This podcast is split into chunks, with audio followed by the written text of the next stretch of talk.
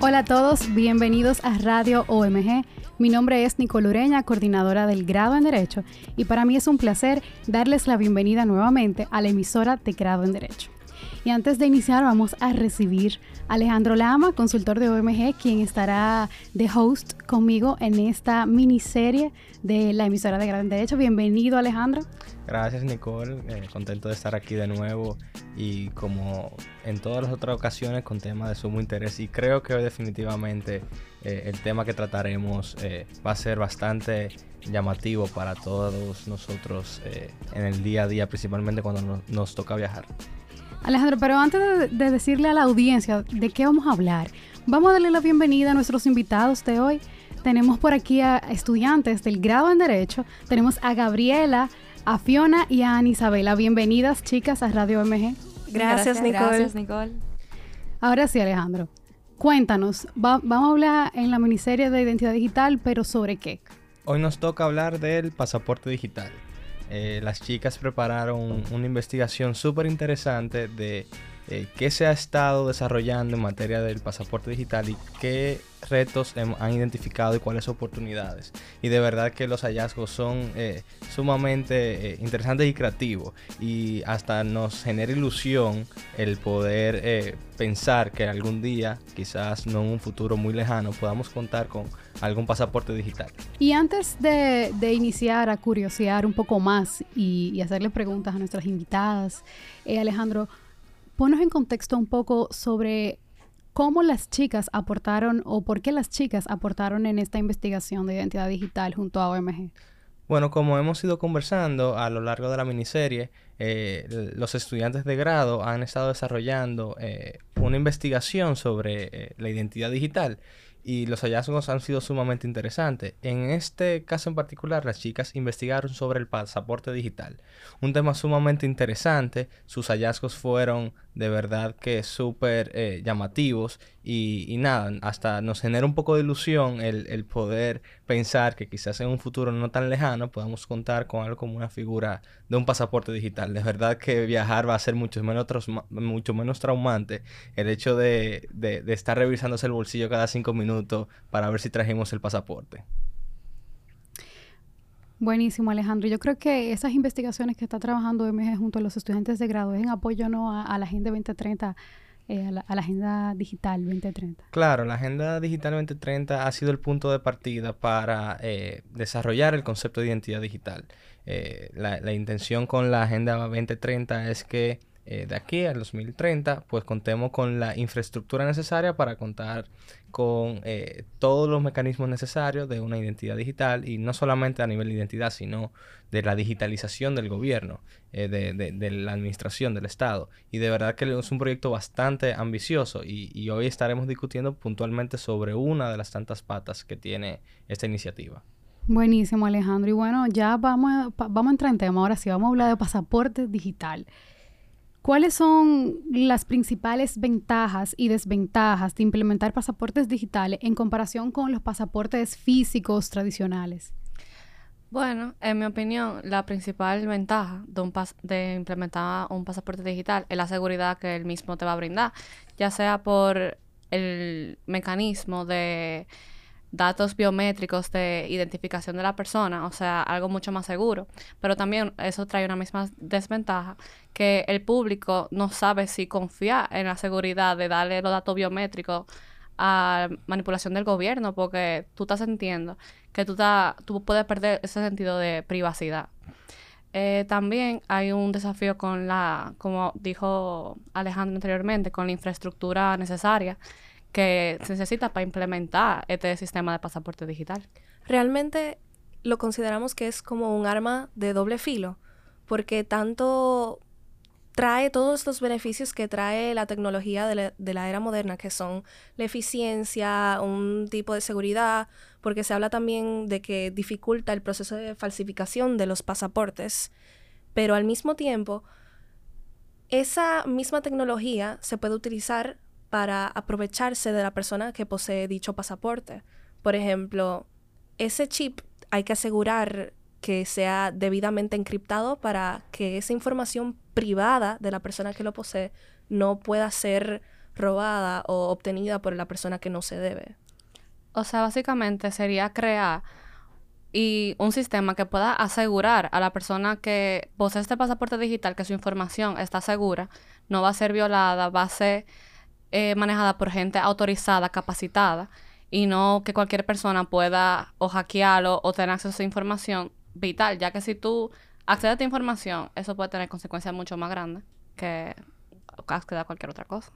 Sí, qué, interesante todo eso que comentan y, quizás ahora que, hacen eh, mención del chip, sí, ¿a qué se refieren exactamente? O sea, cuando hablamos de un pasaporte digital, ¿qué es exactamente lo que tenemos? Eh, ¿Algo que podemos representar eh, a través de la, del celular? ¿Es un chip que llevamos fuera del pasaporte? ¿Es un chip que va dentro del pasaporte? Más o menos, ¿cómo se, se, se materializa? En la actualidad, eh, por ejemplo, en Estados Unidos, tú todavía tienes tu, pasaporte físico, porque ahora mismo implementar un pasaporte completamente digital es bastante complicado, se necesita todavía más desarrollo mi investigación. Ahora lo que se hace es que tú tienes un pasaporte físico y tienes un chip con toda esta información. Tal vez en un futuro hay expectativas de sí poder desarrollar esa tecnología de tener un pasaporte completamente digital, pero en la actualidad no, a mi conocimiento no se aplica. Qué, interesante, realmente. Y, tal como comentaba Fiona, pues entonces representa grandes retos a nivel de, la seguridad y de, la protección de, los datos. ¿Cómo, ¿Cómo, entienden ustedes que serían, que se pudieran tomar medidas para mitigar este tipo de riesgos? Bueno, realmente en nuestra investigación nosotros pudimos ver varias maneras en cómo los otros países han implementado eh, tipos de figuras para ellos asegurar la integridad de los pasaportes digitales. Por ejemplo, hubieron tres criterios que realmente fueron los que más sobresalieron.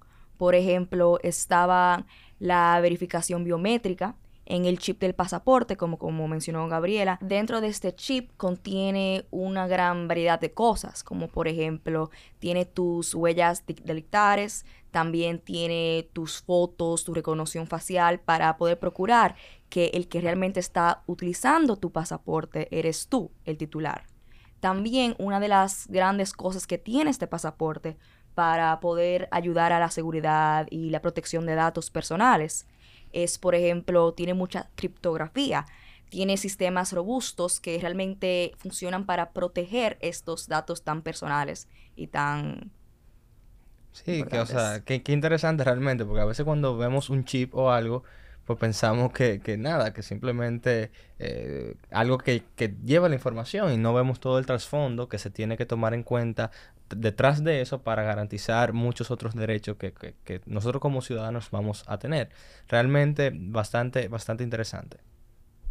Sí, y, y bueno, hablando de, de, de, todos esos mecanismos y todos esas, eso que hay que tomar en cuenta para, ¿verdad? Para poder implementar esta figura del pasaporte digital, ¿Cómo, ¿Cuáles serían esos desafíos legales y regulatorios que los países deben enfrentar para poder implementar esto del pasaporte digital y cómo, cómo pueden superarlos? ¿Cómo...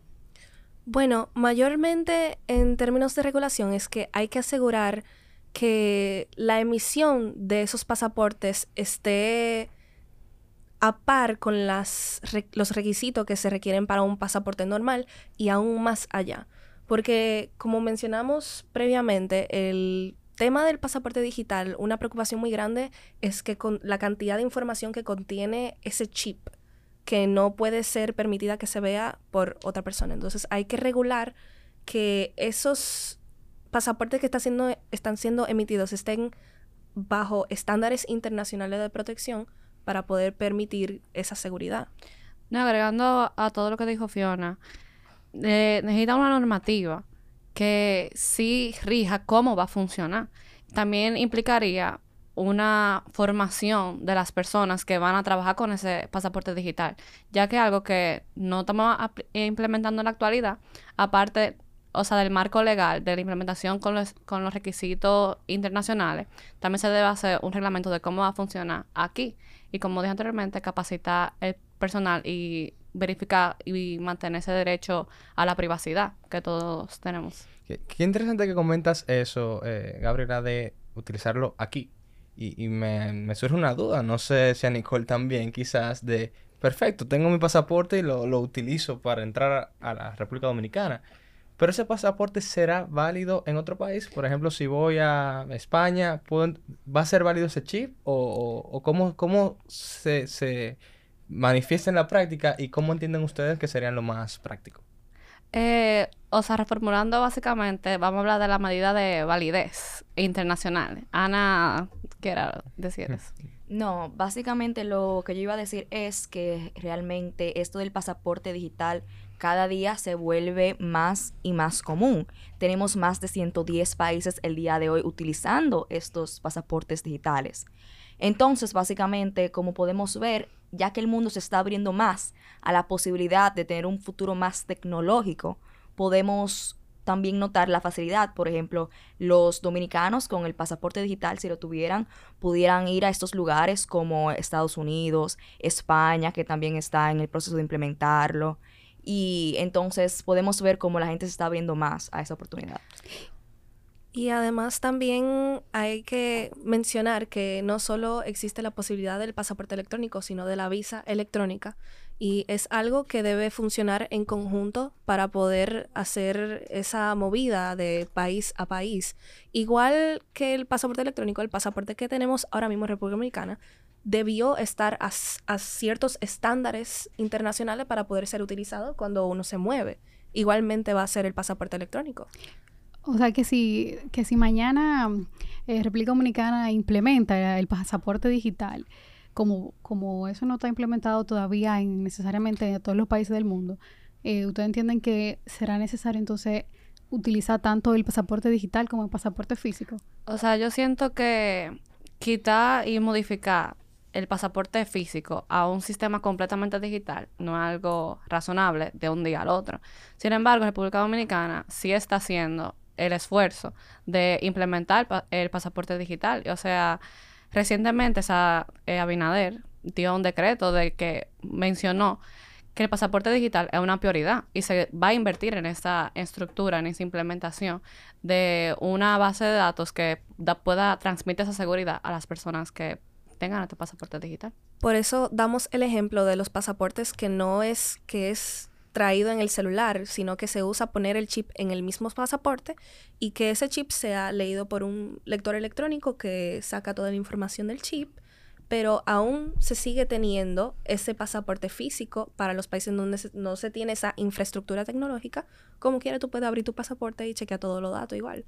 Lo único que, si está la opción, se usa el chip para eficientizar el proceso del viaje. Exacto, creo que el beneficio principal, como mencioné anteriormente, es, aparte de la seguridad, la eficiencia que puede implementar ese- este sistema de que en los países donde sí está validado el pasaporte digital, tú puedes hacer el proceso mucho más rápido y, o sea, quitar esa carga ahí. Una pesadilla el aeropuerto, una pesadilla. Exacto, como que quita ese estrés de, ay, tengo que ir de viaje, todos los documentos que tengo que ver. O sea, tener un pasaporte digital puede eficientizar para ti y también para las instituciones responsables. Claro, ¿no? Y me imagino que esa fila que encontramos después de un largo vuelo, pues entonces va a ser más rápido. Y, y creo que ese sería, vamos a decir, que lo- de los impactos más directos que pudiéramos ver de medida como esta. Pero a veces me, me, me pregunto, ¿te- ¿tendrá alguna otra repercusión en quizás en otros sectores este tipo de medida? O sea, ¿a- ¿afecta o, o favorece otros tipos de sectores? Bueno, claramente está, el desarrollo de este tipo de pasaporte cuesta dinero. O sea, no es algo que se hace de un día al otro así mágicamente.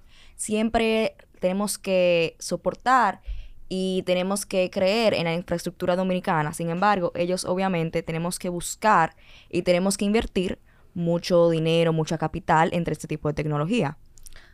O sea, suena mucho más fácil. Estamos poniéndolo como en términos ya, no, ah, no, que sí, que normativa, que crea esto. Pero no es tan fácil como suena. O sea, ya un proceso mucho, mucho más largo, tedioso y costoso. Sin embargo, se está priorizando aquí y algo que la nación quiere invertir y quiere implementar porque siente que los beneficios van acorde y haciendo República Dominicana un país mucho más moderno y agregando desarrollo y mucho beneficio al final del día. Una preocupación que a mí me surge de eso, de, de que es un proceso tan arduo y que requiere de tanta inversión, es la accesibilidad del pasaporte electrónico. Porque aún eso cueste tanto crear la infraestructura para generarlo, nosotros no podemos permitir que ese pasaporte electrónico también se vuelva una cosa casi marginada o dependiente del poder de adquisición de una persona, ¿no? ¿Verdad? O, sea, traduciendo tu lo que tocaba de decir, básicamente, que tú sientes que el pasaporte digital va a aumentar la brecha. Sí, eso, es una preocupación, porque decir que una persona, vamos a decir, que termine adquiriendo un pasaporte electrónico que quizá tenga un precio mayor, porque no sabemos cómo se va a implementar todavía, tenga la posibilidad de hacer incluso el proceso y el privilegio de viajar aún más fácil. Que ahí hay una brecha que quizás sería interesante darle pensamiento. Yo leyendo sobre eso también me, me surgió la duda de que cuánto costará, o sea, será más accesible. Y muchos de los países que sí implementan el pasaporte digital tratan de hacerlo más barato o más asequible que un pasaporte normal para incentivar a la persona a sacar este pasaporte digital. Entonces tal vez se puede hacer el caso, todavía no se sabe porque todavía no se ha implementado, esa es la meta, pero ese puede ser caso. Me parecería interesantísimo que incluso cuando ya nos movamos más a pasaporte verdaderamente digitales, que no tenga la parte física, que sea un proceso que se puede hacer a larga distancia. Porque el tema de accesibilidad también tiene que ver con las personas que no están cerca de un lugar en donde se puedan emitir esos pasaportes. Entonces, quizá cuando ya se vuelva completamente digital y esa persona estuviera más cerca de un lugar en donde tenga acceso a una plataforma digital, pudiera tener acceso a ese pasaporte sin tener que ir a la oficina o a migración, la oficina de pasaporte. No, y quién sabe, la tecnología es un mundo. O sea, tal vez procesos que hoy pensamos que son básicos, como, ay, a renovar el pasaporte, ay, a renovar la visa. Tal vez si llegamos a implementar el pasaporte digital y después eso se hace global y después se sigue y sigue y sigue. O sea, procesos así básicos como tener que ir a, a pasarte la mañana entera y pedir permiso del trabajo. La mañana entera. A tirarte una foto por ah, tu, exacto. huella. Eh, tal vez se pueden digitalizar completamente.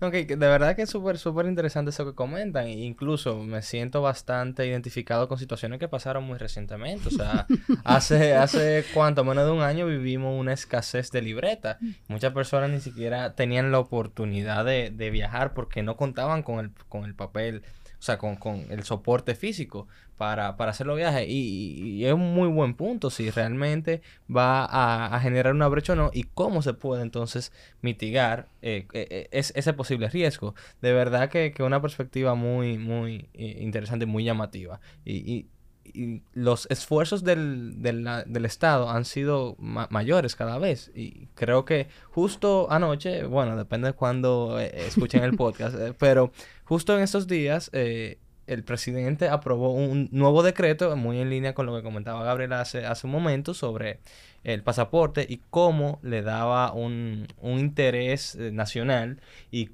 y, también dándole una categoría de seguridad nacional, o sea que el proceso a través del cual se van a adquirir todos estos eh, eh papeles, o sea, todas estas libretas, pues tienen un proceso un poquito más delicado que el usual para proteger todo, todo eso que ustedes comentan. Y de verdad que cada día vemos más eh, cerca esa realidad de que República Dominicana pueda contar con un pasaporte digital o electrónico. Para el que quiera leer el decreto es el 282-23, si se lo quieren leer. Salido del horno. y bueno, escuchándolo todo hablar sobre Alejandro, que mencionaba ahora que en el decreto hablaba sobre seguridad nacional, Gabriela que hablaba, que hablaba sobre eh, cómo el pasaporte digital puede eficientizar todo lo que es el proceso y sobre cómo este, cómo este tema es de prioridad para el gobierno, me surge una pregunta. ¿Ustedes piensan que el pasaporte digital podría facilitar y mejorar los procesos de control fronterizo e inmigración? Para mí sí puede facilitar y eficientizar estos controles fronterizos, ya que cuando tú estás implementando la tecnología y se desarrolla esa infraestructura, o sea, tú no vas a tener que sentar a una gente ahí a verificar y, como que ves la fotico, si es, o, o, sea, hay un margen de error. Entonces, lo que está tratando este pasaporte digital es que aparte de disminuir ese margen de error de identificación de la persona, también se puede implementar mucha más tecnología y hacerlo mucho más rápido. Entonces, es mucho más fácil acceder y también salir. Incluso reduce el, el, tema de falsificación. Es más difícil tú convencer a una máquina eh, que tú eres alguien que tú no eres. O sea, es difícil tú hacer eso cuando esa máquina en ese chip va a tener acceso a tanta cantidad de información para determinar si tú eres quien tú dices que eres. Claro, y hablando de la falsificación, por ejemplo, no es solamente uno triquear a una, perdón por la palabra, pero triquear a una máquina. También es de que para uno tener acceso a esa información personal delicada tuya, es un sistema demasiado complicado, demasiado grande, que realmente es muy difícil que una persona común y corriente tenga acceso a ese sistema o a esos tipos de cosas. No, y con lo- implementando la normativa necesaria, dándole al ciudadano esa seguridad de que ese- esos datos personales, esa información biométrica, que no estamos hablando de cada una foto, sino de tu huella, de tu, de tu de recono- reconocimiento facial, que no va a acabar en manos que no son eh, profesionales o gente que está permitida ac- acceder. Eso es de prior- prioridad, 100%. Ujú.